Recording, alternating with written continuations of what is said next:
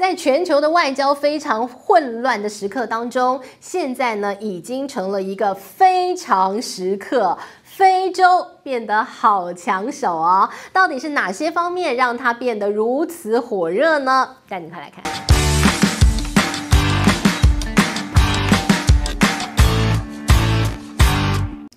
Hello，大家好，我是治愈。今天呢，我们要跟大家来聊一聊的是一个非常有意思的题目。中国的国家主席习近平，大家还记得呢？他最近不断挂在嘴边上的一句话，叫做“现在我们所面临的是”。百年未有之大变局，而今天要告诉大家，真是如此。百年未有之大变局，世界轴线的反转。过去呢，大家觉得非洲大陆，哎，这个地方未开发，哎呀，开发的一个程度非常非常的落后。这里的人，你觉得他教育程度不高？这里的国家，你觉得他独裁？你觉得他落后？你觉得这里基础建设根本不起眼？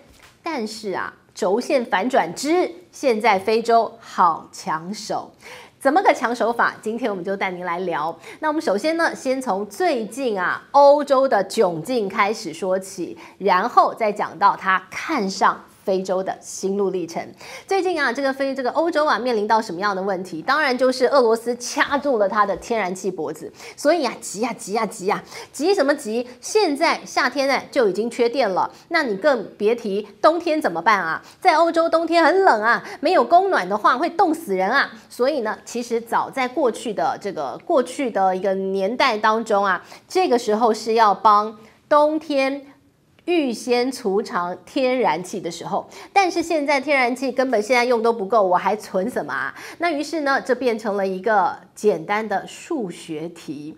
以前呢，这个俄罗斯所提供的天然气啊，大约呢占欧洲。所需大约四成左右。那现在呢，他给你只有百分之二十，那不够怎么办？不够，美国就说了，哎，我这边有，我可以卖给你钱，我来赚，不要给俄罗斯，不要给普丁赚。好，你跟美国买。但问题是啊，美国所送过来的天然气是液化天然气啊。呃，我们之前讲过很多次，液化天然气你必须要有一个接收站，你必须要有一个储存液化天然气的一个设施，但是欧洲没有，因为欧洲以前太习惯，太习惯有天然气的管线，我。这个水龙头一开，我开关一开，天然气就马上过来，我根本不需要去设置什么液化天然气的储存站，什么都不用哎。所以现在问题来了，呃，这个如果这个俄罗斯继续少给你的话，那缺口很大，缺口很大怎么办？刚不是讲是数学题吗？以前说是这个简单的加法，呃，我这个少了，俄罗斯你少给我了，那我要加加上去美国的这么多，然后再跟中东买一点，然后再跟谁买一点，把它加回去嘛。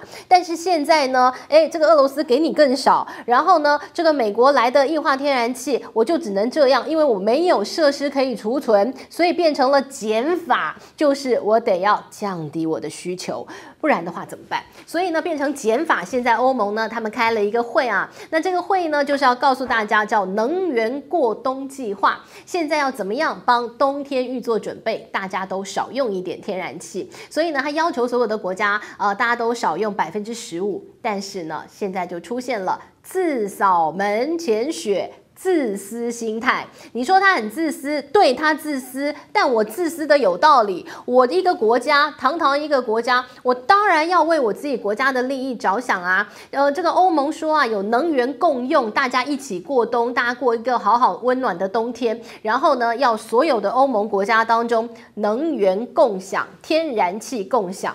好，这问题来了哦，呃，你不是说你民主国家，你还共享，你共产国家呀？啊，你我这个国家我规划得很好啊，我天然气我设施都盖全了呀，我冬天没问题呀，凭什么我救你德国啊？呃，而且呢，德国当初啊，在十年前还骂这些欧洲五国，说你们举债弄了一大堆不需要的这个基础设施，然后呢，亏这么多钱，欧债危机啊，还骂他们笑他们。现在啊，变成了西班牙、希腊这些国家说。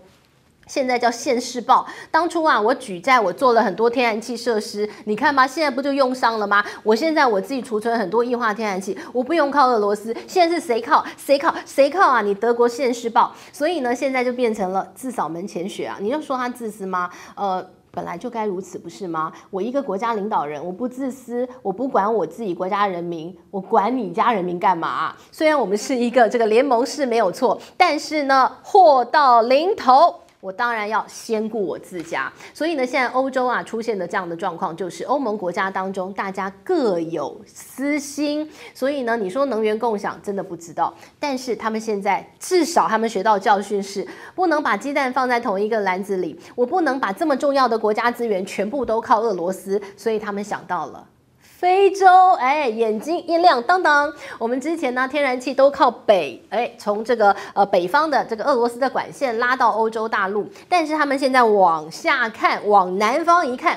非洲大陆不是也非常多的天然资源吗？以前他们看不上，觉得烦死了。我到你非洲去开采天然资源，基础建设那么破烂，我这个还要去帮你做基础建设。人家这个中国不是讲要想富先修路吗？我还帮你修路，麻烦死了。我就跟俄罗斯买，很简单，简单，OK easy。但现在不行了嘛，我只好往往南方看，非洲大陆重新回到他们视线当中。那于是呢，他们就有一个要从非洲大陆。开采天然气来支应它欧洲大陆所需的一个计划了。那近来呢，我们看到了在这个北非啊，其实他们就有一个非洲三国的一个撒哈拉天然气管线的计划，最近签约了。哪三个国家？奈及利亚、尼日跟阿尔及利亚这三个国家呢，都是这个天然气资源呐、非常。蕴含丰富的国家，那现在呢，他们要横跨撒哈拉沙漠，要拉一条天然气的管线，呃，从南方的奈及利亚往上到尼日，再往北到这个阿尔及利亚，然后呢，穿越地中海来到意大利，就接上了欧洲大陆。从这样的一条天然气管线，他们现在要开始这个设施，要开始规划了哦。那如果真的可以这个如期规划完成的话，那这个天然气管线，哎，拉成之后，可以把整个非洲大陆的这个天然气。往北送，但是呢，现在才开始签约要做。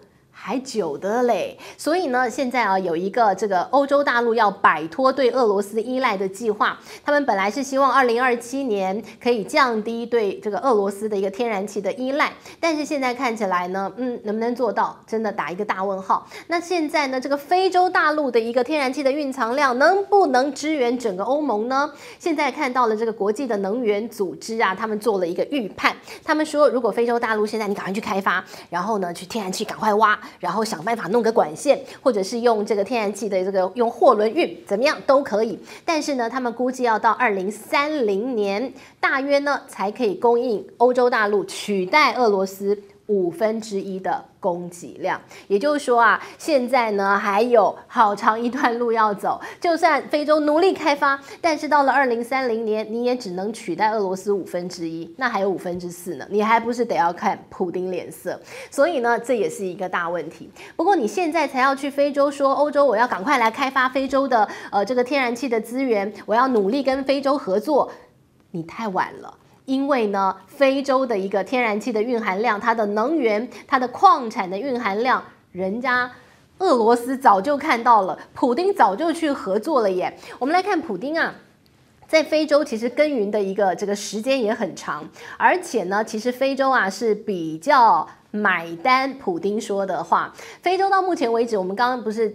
前提告诉大家，以前就是不被重视嘛。那这个地方因为低度开发，所以它很多国家目前都还是类独裁的一个统治的一个这个习惯哦。所以呢，这些独独裁者当然比较喜欢。独裁者，所以呢，我们就看到了这个俄罗斯在这里比较吃得开啊，而且呢，在很多的老非洲人的心里面，呃，以前非洲大陆也都是被西方国家殖民嘛，你被殖民过的国家，你心里头会有一种恨啊，对这个殖民过我的国家会有一种恨啊，除非你奴性特别坚强了哦。OK，所以呢，在这个老非洲人的心里面啊，他们会觉得在冷战时期，俄罗斯呢，当时的这个苏联啊，一直鼓励非洲他们的一个。独立运动，呃，支持他们的一个争取自由的运动，所以呢，诶，他们其实对这个苏联是比较认同哦，对俄罗斯他们是比较友好哦，所以呢，其实，在非洲现在啊，呃，这个也在普丁的有意为之之下，希望把当初这种合作愉快啊，我支持你，你喜欢我这样的一个心情情绪找回来啊，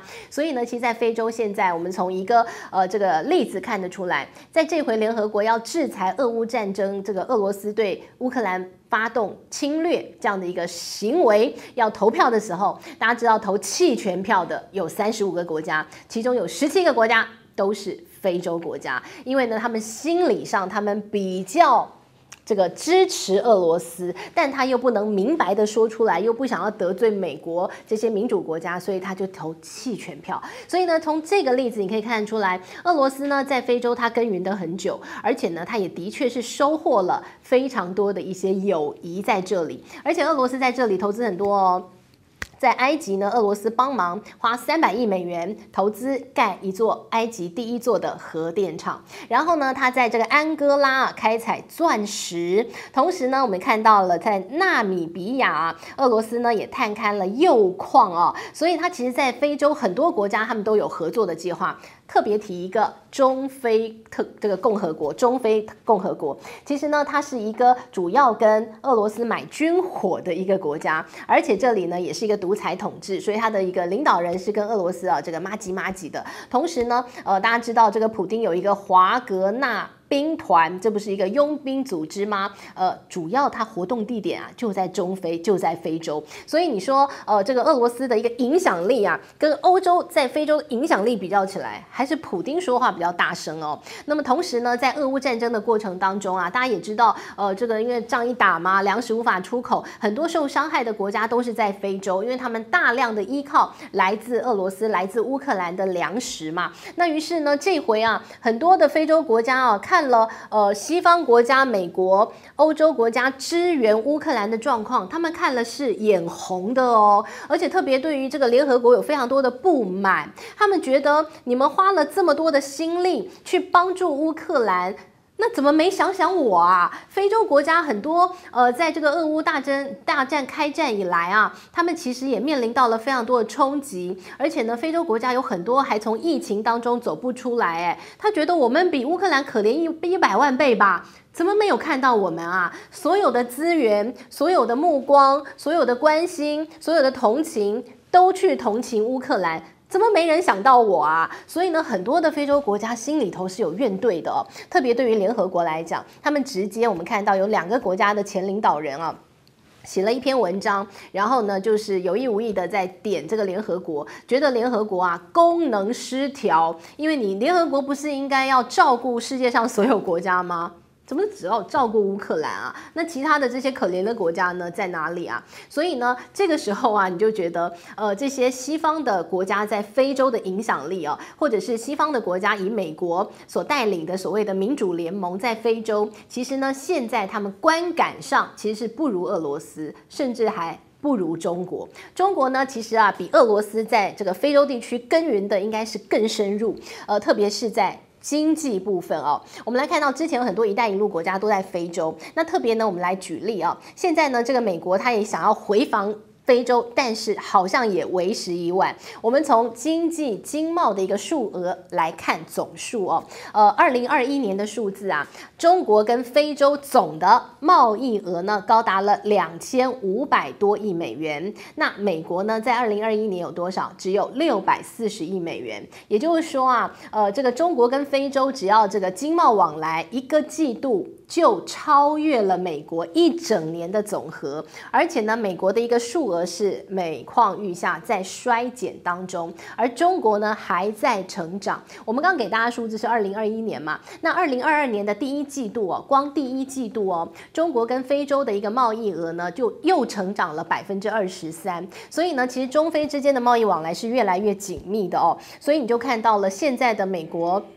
美国国务卿布林肯接下来即将会有到非洲去的一个行程啊，现在才要回防这个非洲，现在看起来似乎呃有一点晚了哦。那当然呢，这个美国它毕竟还是全世界最强大的国家，它用什么样的诱因，然后什么样的方法去拉拢非洲，我们可以等着瞧。但是呢，现在中国在非洲的耕耘呢，真的是除了我们刚刚讲的这个经贸的往来，除了之前“一带一路”的基基这个经基础建设上头的合作之外，还要带您看一个非常有意思的，是在今年啊，这个年初的时候啊，呃，中国呢不只是用国家的力量去跟非洲国家做合作，他还用政党外交的方法。中国共产党呢，在这个非洲啊，他成立了一个尼雷尔领导力学院。这是什么？这是一个政治学校，而且它不是用中国，不是用中华人民共和国的名义去成立，它是用中国共产党的名义去跟非洲六个国家、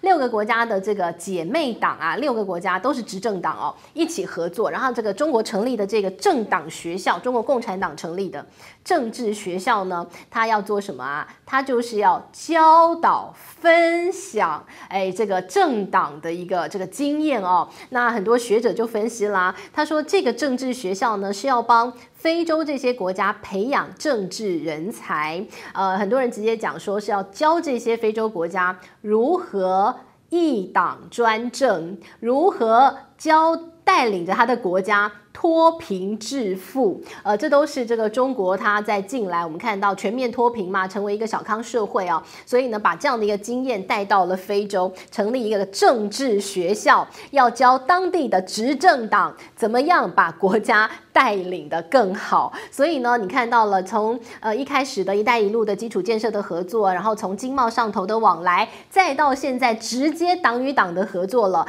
那。美国现在才要来哦，感觉是不是真的太晚了？现在中国在非洲耕耘的已经是非常非常的深入了哦。